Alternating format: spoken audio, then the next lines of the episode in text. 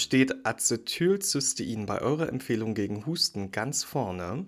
Hm, also bei mir nicht wirklich. Umso spannender fand ich die Meldung vergangene Woche, dass es jetzt ein Nasenspray mit Acetylcystein gibt. Kurios, dachte ich mir. Aber zum Glück gibt es auch heute an diesem 16. Januar 2023 eine neue Folge vom PTA Heute Podcast, in der wir dieses Produkt mal ein bisschen genauer anschauen.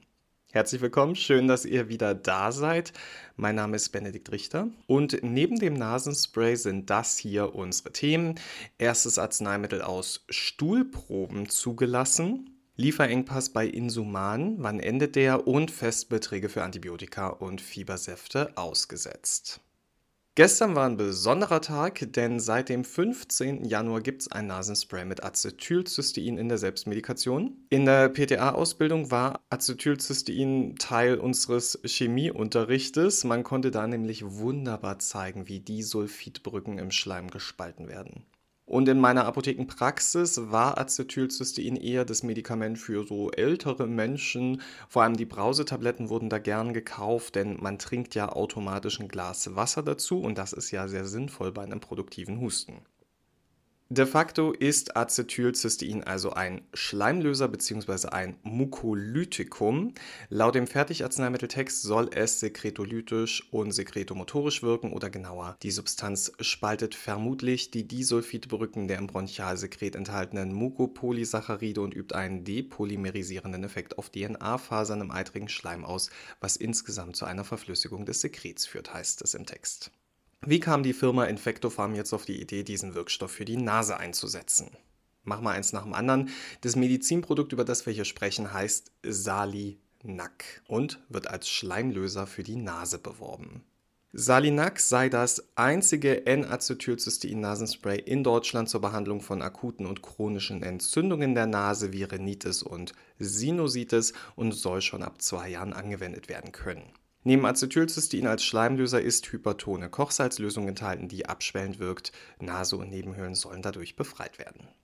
Außerdem soll Salinac herkömmlichen hypertonen Kochsalz-Nasensprays überlegen sein. Die Anwendung von Salinac führte zu einer signifikanten Reduktion von Neutrophilen, Lymphozyten und Bakterien im zytologischen Befund von chronischen Rhinosinusitis-Patienten und mindert somit nicht nur die Symptomatik, sondern verbessert auch den Krankheitsverlauf, sagt der Hersteller. Angewendet werden kann Salinac zwei bis dreimal täglich mit zwei bis drei Sprühstößen pro Nasenloch, sollte jedoch nicht länger als zehn Tage eingesetzt werden. Wie schon eingangs erwähnt, tauchte Acetylcystein in meiner Empfehlung fast nie auf und auch in der S3-Leitlinie akuter und chronischer Husten heißt es, dass für Acetylcystein und Amproxol in der Anwendung bei akutem Husten zwar eine randomisierte klinische Studie, aber keine überzeugende Evidenz aus systematischen Übersichtsarbeiten vorliegt. Die Leitlinie sagt, dass die Behandlung des akuten Hustens bei einem akuten Atemwegsinfekt mit Expektorantien nicht zu empfehlen sei. Allerdings gäbe es Hinweise, dass Mukolytika wie Acetylcystein bei einer COPD die Anzahl von Exacerbationen und Arbeitsunfähigkeitstagen insbesondere in den Wintermonaten verringern können.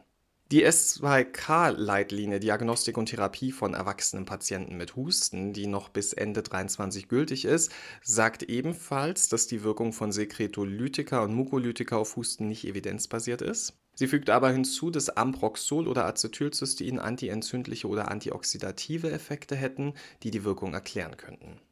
Also so viel zum Husten. Sieht's denn bei der Anwendung in der Nase ein bisschen besser aus für den Wirkstoff? Also unsere S2K-Leitlinie Rhinosinusitis, die wird aktuell überarbeitet, die ist also nicht mehr gültig. Aber darin heißt es, dass Sekretolytika bei der chronischen Rhinosinusitis nicht sicher die Symptomatik verbessern können. Grund auch hier mangelnde Evidenz. Allerdings heißt es auch, dass sie in bestimmten Subgruppen als Therapieoption angewendet werden können. Zu Acetylcystein und Amproxol sagt sie, dass beide Wirkstoffe zwar häufig unterstützend neben der Antibiotikagabe bei akuter Rhinosinusitis eingesetzt werden, jedoch liege auch hier für den Nutzen keine Evidenz vor. Und man muss ebenfalls festhalten, dass auch im Rezepturtipp des DAC-NRF von 2016 ein 2,5-prozentiges Acetylcystein-Nasenspray zu finden ist. Also so ganz genau können wir noch nicht beurteilen, ob sich Salinac auf dem deutschen Markt etablieren könnte. Für Patientinnen, die abhängig von abschwellenden Nasensprays sind, könnte es aber vielleicht eine ganz schöne Option werden. Wir bleiben noch ein bisschen bei den Neuerungen im Arzneimittelmarkt und reisen mal kurz in die USA. Ähm, bei der jetzt folgenden Meldung, da musste ich dran denken, wie mir mal kurz nach Ende meiner PTA-Ausbildung jemand beim Grillfest ganz euphorisch berichtete, wie er Stuhltransplantationen für sich entdeckt hat. Ja, auf meinen verwirrten Blick kam dann nur von ihm so ein Satz, ja, ja, sowas lernen die euch natürlich nicht. Damals war ich verwirrt, heute weiß ich ein bisschen mehr.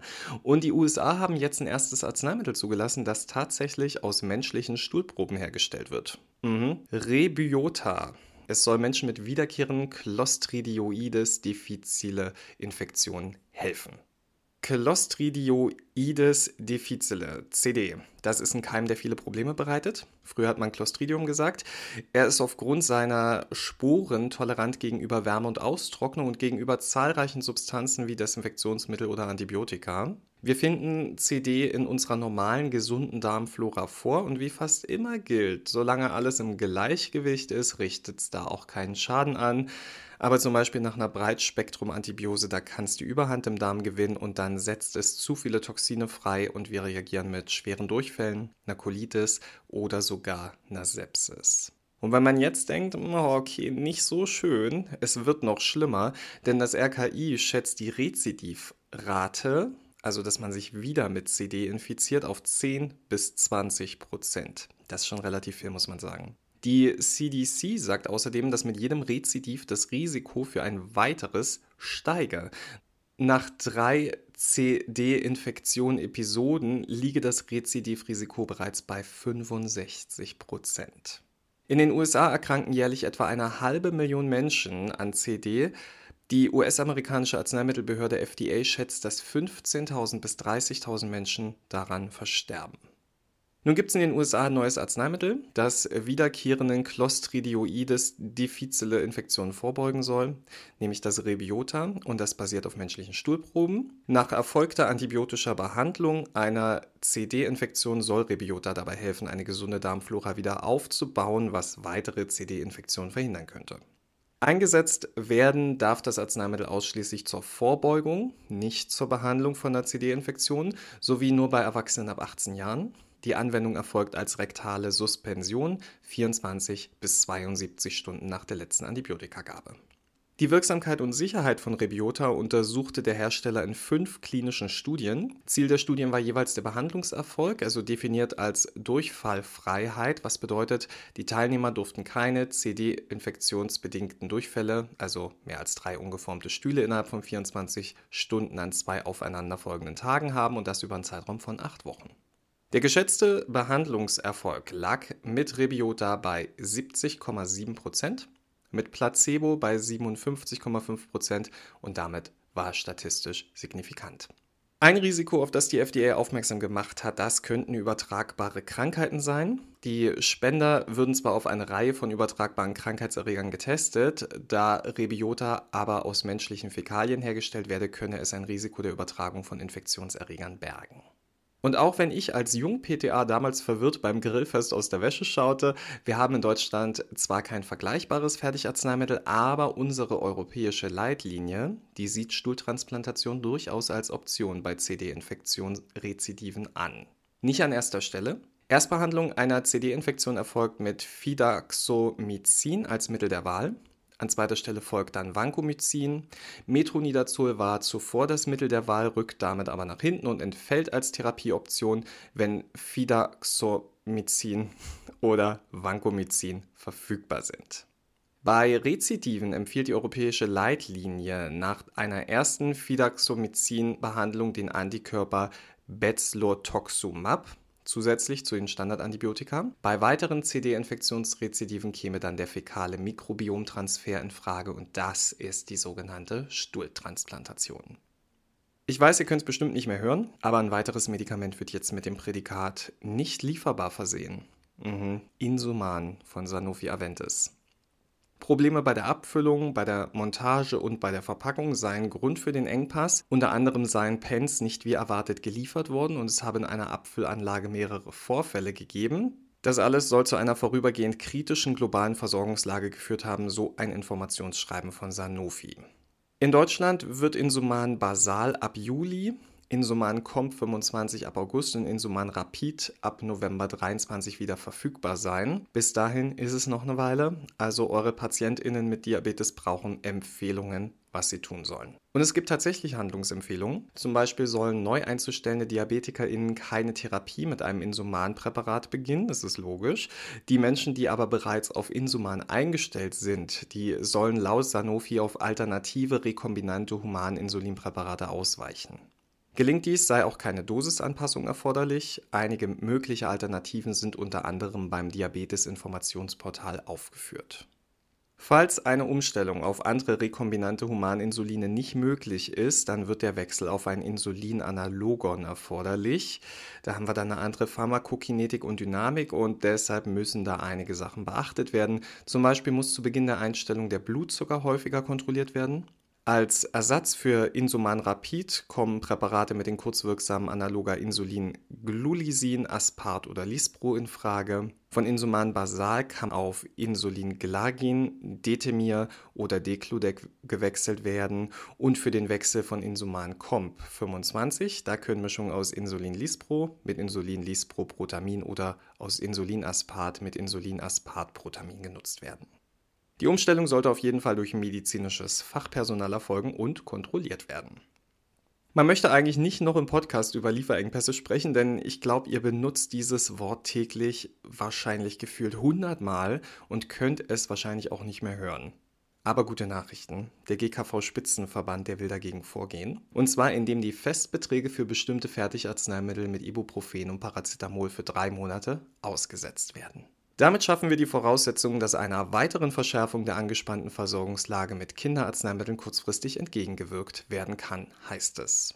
Die Aussetzung der Festbeträge soll insgesamt 180 Fertigarzneimittel aus 10 Festbetragsgruppen, darunter unter anderem auch die Ibuprofensäfte, Paracetamolzäpfchen und Antibiotikasuspensionen betreffen. Eine Umsetzung sei erst ab Februar möglich, damit die datentechnische Umsetzung in den Apotheken abgestimmt und gewährleistet werden könne. Ja, es ist schon eine spannende Idee, Medikamente, die es nicht gibt, ohne Festbetrag anzubieten, um deren Engpass vorzubeugen. Und spannend ist auch, dass der GKV-Spitzenverband plötzlich so spendabel ist, obwohl die Chefin des GKV-Spitzenverbands, Frau Doris Pfeiffer, kürzlich noch das Eckpunktepapier von Professor Lauterbach und dem BMG als Weihnachtsgeschenke für die Pharmaindustrie bezeichnet hatte. Warum verschenkt also jetzt der GKV-Spitzenverband was? Also laut Tagesschau ist das Ziel dieser Maßnahme der Pharmaindustrie Anreize zu bieten. Die erzielen höhere Preise und würden dann mehr liefern, heißt es. Und schön ist natürlich auch, Eltern bleiben mehr Kosten erspart. Die GKV sagt aber auch, dass kurzfristige Preiserhöhungen keine nachhaltige Lösung sind. Die Aussetzung der Festbeträge sei kein Freifahrtschein für Gewinnmaximierung, sondern solle der Pharmaindustrie Zeit verschaffen, die bestehenden Produktions- und Lieferprobleme in den Griff zu bekommen. Man werde genau hinschauen, wie die Aussetzung der Festbeträge wirke, so der GKV-Spitzenverband. Damit wird dann wohl die neue Regel der Ersatzkassen, die wir letzte Woche besprochen hatten, unnötig. Ja, alles schön für den Geldbeutel eurer PatientInnen aber leer bleiben die Regale ja trotzdem. Daher mein Wunsch für die aktuelle Woche. Ich möchte eine einzige Meldung hören und lesen. Überschrift, so kommen wir raus aus den Engpässen oder Engpass entspannt sich. Das ist mein Wunsch. Und ein anderer Wunsch wäre, dass ihr nächste Woche wieder dabei seid. Vielen Dank fürs Zuhören heute. Ich wünsche euch eine ganz wundervolle Woche und danke euch allen, dass ihr in den Apotheken die Stellung haltet und eure Patientinnen so gut es geht versorgt. Wenn ihr mögt, dann hören wir uns nächste Woche wieder. Ich werde auf jeden Fall da sein. Bis dahin, gabt euch wohl.